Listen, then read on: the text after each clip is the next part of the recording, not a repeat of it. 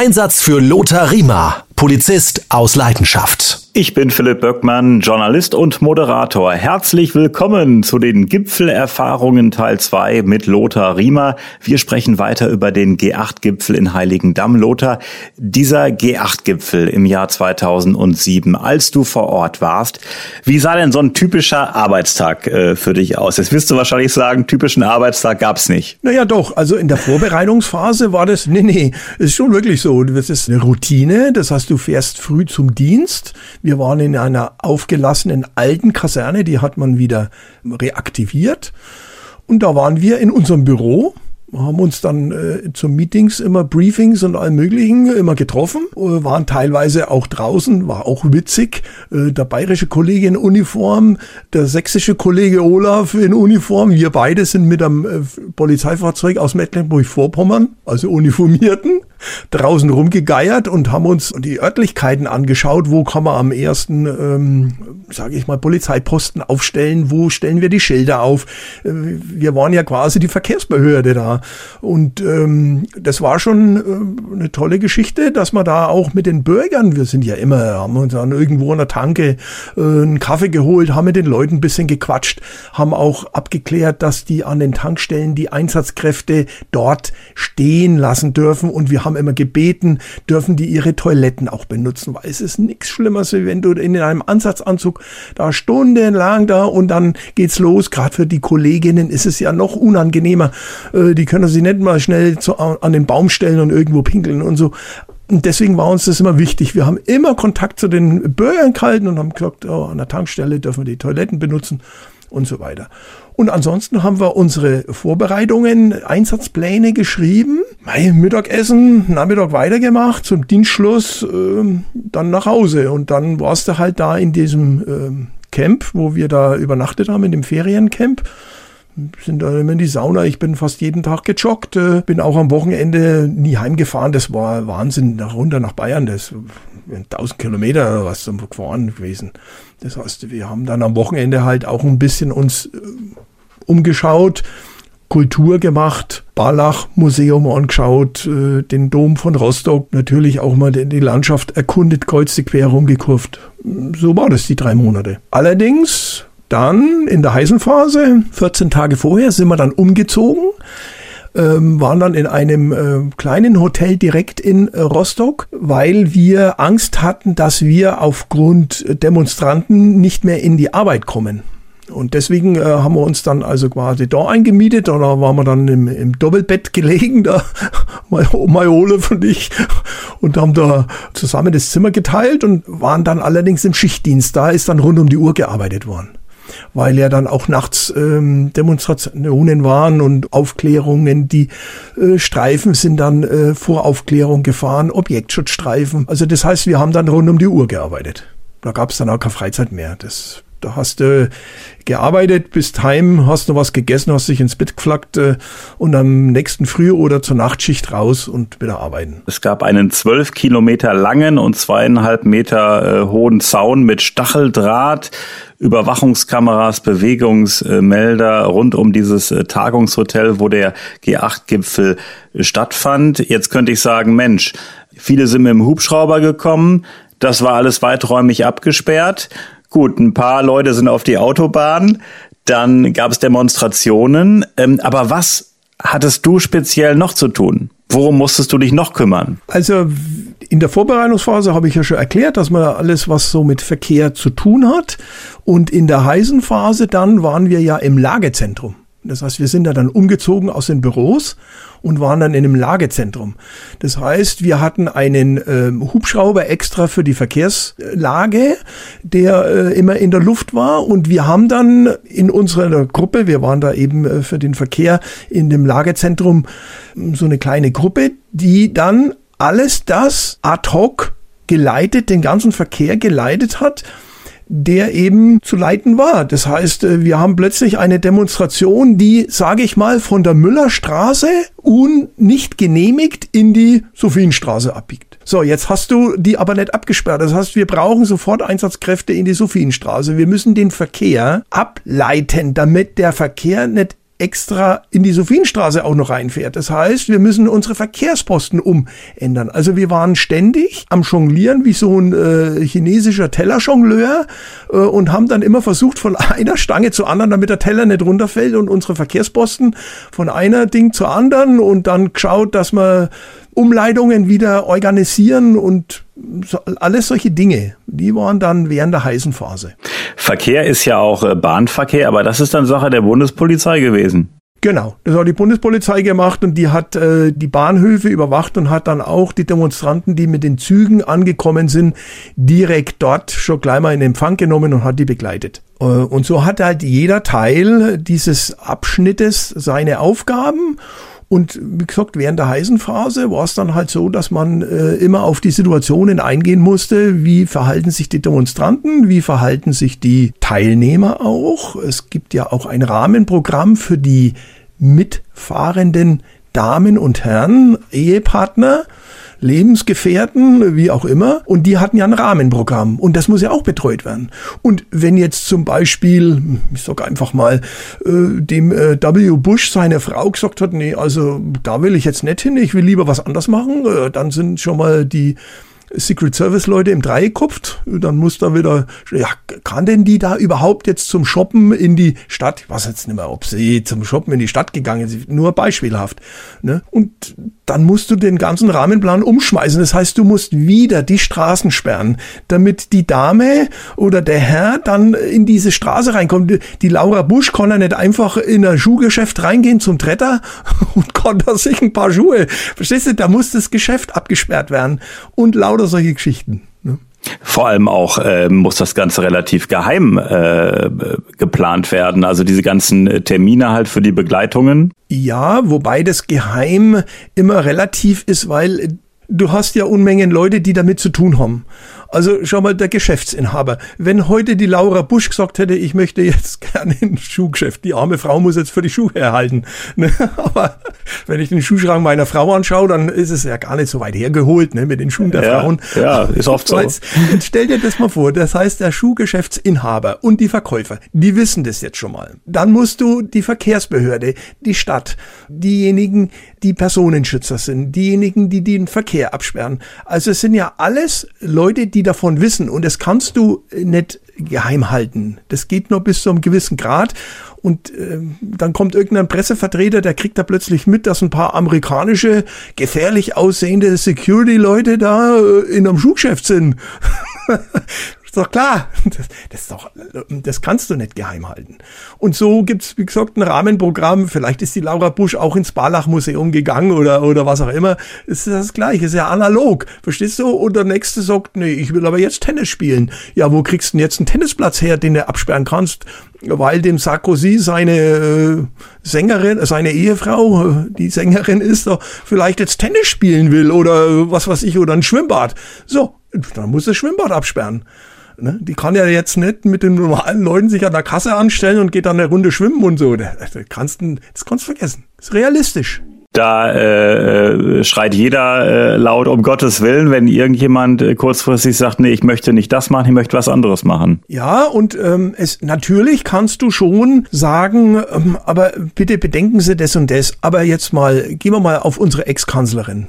Dadurch, dass ich ja jetzt äh, mehrere G8 oder G7-Gipfel ja mitgemacht habe. Die Angie zum Beispiel, ne? Die hat sich gar nichts sagen lassen. Die hat das gemacht, was sie wollte gibt's auch so eine Schote in Elmau. Das Wetter war ja super traumhaft, blauer Himmel, ne, so weiß-blauer Himmel. Und dann sagt, ist die Angie auf die Idee gekommen mit ihren Kursteil Kursteilnehmern, sage ich jetzt schon, hier, ihren Gästen zu Fuß von einer Ecke zur anderen zu latschen. Es war knüppelheiß. Und dann laufen die. Und dann sagt noch, ich war ja damals Verbindungsbeamter zu dem Personenschützer vom Bundeskriminalamt und wir sehen das auf der Kamera. Und dann sagt noch der Personenschützer, Mensch, die Angie muss jetzt links abbiegen. Sonst verläuft die sich. Und in diesem Schutzbereich und verpasst natürlich diesen Fußweg wieder zurück zu dem Retreat da und latscht geradeaus weiter. Und alle, der Japaner und wie sie alle heißen, der Obama hinterher. Dann haben wir schon auf der Kamera gesehen. Die ersten Herrschaften haben sich schon ihr Jackett ausgezogen. weil es so heiß war und die Angie vorne weg, zack, zack, zack. Und irgendwann hat sie wohl dann doch gespannt, uh, jetzt, äh, wie, wie geht's jetzt wieder? Und dann hat die ganze Meute ist rumgedreht. Und dann hat mir ihr wohl irgendwie zu verstehen gegeben, wo sie dann da hinlaufen muss. Also verstehst du, das kostet den Personenschützern die letzten Nerven. Das kostet ihnen die letzten Nerven. Und die sagt, nee, ich gehe jetzt. Und so war das in Heiligen Damen und so ist es immer. Ich habe mal erlebt, wir, wir sollten den Putin, der war bei uns gewesen in München, und dann sollte der nachts wieder wegfliegen. Und dann sagt der Putin, nö, also ich bleibe jetzt doch noch in Eying im Biergarten und hat seine Frau heimgeschickt und er ist über Nacht geblieben. Was glaubst du, was da los ist? Personenschützer, Absperrungen, das Hotel muss abgesperrt werden. Ja, aber das Hotel, der hat doch das Zimmer nur für eine Nacht gebucht. Nee, nee, der bleibt aber jetzt. Ja, aber die Hotelgäste müssen wir alle wieder rausschmeißen und so.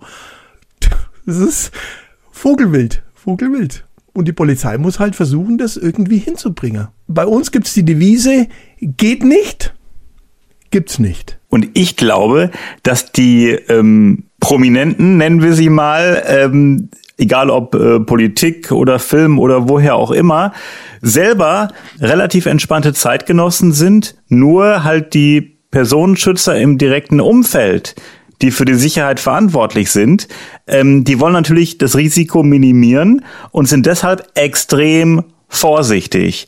Und ähm, ist es, glaube ich, wirklich so, dass die Protagonisten selber ähm, relativ entspannte Zeitgenossen sind. Sind sie auch. Also ich habe in der deutschen Botschaft in Moskau war ich äh, mit Helmut Kohl da, da, da musste auf die Toilette und äh, verstehst das sind ja alles Menschen wie du und ich, die ihre Probleme haben. Das heißt, man muss ja eben auch sagen, wer wackelt denn da? Der Hund mit dem Schwanz oder der Schwanz mit dem Hund? Das heißt, also die Leute sind ja extrem gefährdet. Also müssen wir, die ja für die Sicherheit dieser Menschen genauso übrigens, genauso verantwortlich sind wie für Lieschen Müller. Also Lieschen Müller kriegt von mir auch meinen persönlichen polizeilichen Schutz, wenn sie den braucht, wie äh, Bundeskanzlerin. So. Und deswegen sind diese Leute an sich, also die wenigsten, was ich so mitbekommen habe, haben ihre Allüren. Das gibt es schon auch. Ne? Manche legen auch sehr großen Wert auf Pomp.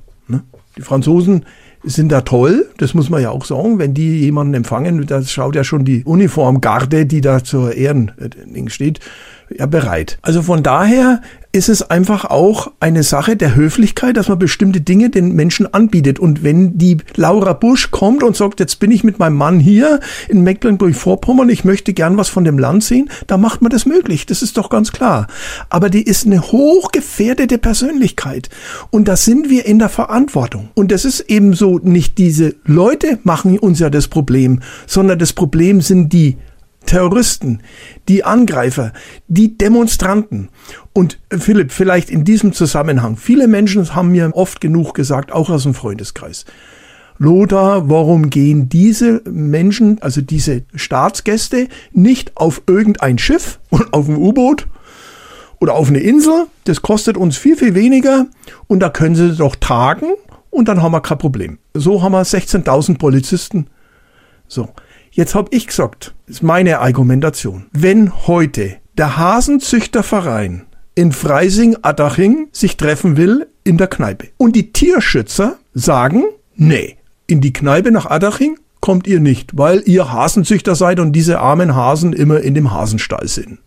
So, Jetzt könnte man ja sagen, passt mal auf, Hasenzüchterverein, ihr geht nicht in die Kneipe in Adaching, sondern ihr trefft euch im Hinterzimmer bei irgendeinem Vorstand. Oder sagt man, ihr habt das Recht dazu, euch zu treffen, wo ihr wollt. Und unsere Aufgabe als Polizei ist, das zu ermöglichen. Es kann doch nicht sein, dass die Tierschützer dem Hasenzüchterverein vorschreiben, wo sie sich treffen. So, und jetzt gehen wir einen Riesenschritt nach oben und sagen, kann denn Greenpeace oder wer auch immer da Angela Merkel vorschreiben, wo sie sich mit ihren Staatsgästen trifft oder entscheidet es die Merkel? Also man muss immer überlegen, warum müssen die denn so geschützt werden? Das ist doch nicht wegen denen, sondern weil sie gefährdet sind. Und wenn heute Angela Merkel sagt, wir treffen uns in Heiligendamm, ja, wer in Gottes Namen soll ihr das denn verbieten? Aber eine Frage, Lothar. Wenn man den G20-Gipfel in Hamburg sieht, muss man den denn in der Innenstadt von Hamburg austragen oder kann man nicht sagen, wir machen das irgendwo, wo es ein bisschen entspannter ist, äh, wo wir die Lage im Griff haben? Also muss es dann unbedingt äh, beispielsweise G20 Hamburg gewesen sein? Natürlich, auch das ist halt wieder eine Abwägung und der Olaf Scholz hat ja damals als Bürgermeister gesagt, nee, nee, das machen wir und es wird äh, ein Spaziergang und es wird äh, friedlich. Ja, also ich habe grundsätzlich nichts dagegen, dass man auch im Zentrum einer Stadt sich trifft. Nochmal, das kann doch nicht sein, dass mir als Veranstalter, dass ich woanders hingehen muss, weil die Demonstranten das wollen. Und sei mal doch mal ehrlich, wenn du heute auf ein Schiff gehst, dann demonstrieren die dort im Hafen und zerlegen alles. Also wenn sie wollen, so, also das ist ein zweischneidiges Schwert und ich vertrete die Linie, sage ich da ganz ehrlich. Der Hasenzüchterverein wie die Staatschefs bei den G8 haben das Anrecht, sich da zu treffen, wo sie gerne möchten. Aus. Also auch G20 Hamburg. Ja, dass ich aber dann entsprechende Vorkehrungen treffen muss, das ist ja wieder was anderes. Und dass es genug Warnungen sicherlich auch von der polizeilichen Seite her gegeben hat, auch. Aber äh, ich bin ja groß geworden mit, mit dem Hamburger Hafenstraße. Das war ja ein rechtsfreier Raum. War ja schon in den 80er, 90er Jahren rechtsfreier Raum. Also ähm, diese liberale Linie in Hamburg, mei, die muss man jetzt nicht gutheißen. Ich persönlich äh, fand es aber wirklich erschreckend. Ich war, ich glaube, acht, neun Monate nach dem G20-Gipfel in Hamburg. Und wenn du da äh, links und rechts geguckt hast, du hast immer noch kaputte Fensterscheiben gesehen, zum Teil mit Notverglasung. Also äh, die Bilder, die es da gegeben hat, äh, unfassbar. Ja, also wir waren alle schockiert. Keine Frage. Ich kenne auch den Einsatzleiter dieses Unterstützungskommandos, äh, der damals mit von den, die bayerischen Kräfte waren ja damals mit vor Ort, die ja übrigens aus Dachau auch kommen, wo ich ja bei der Bereitschaftspolizei war und äh, die waren alle schockiert. Und es ist erschreckend, dass die Polizei aus Gefahrengründen sich zurückziehen musste, weil sie gesagt haben, das, das können wir so im Moment jetzt nicht lösen. Waren ja äh, auf dem Dach oben dann Demonstranten, die die Polizisten beschmissen haben mit Pflastersteinen und Teerbrocken und allem möglichen.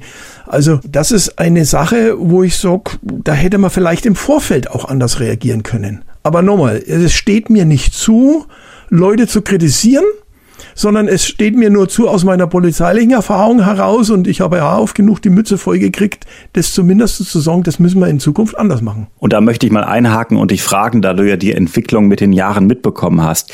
Ist das Gewaltpotenzial in den vergangenen Jahren eher gestiegen oder würdest du sagen, solche Leute gab es immer schon? Die gab es schon immer.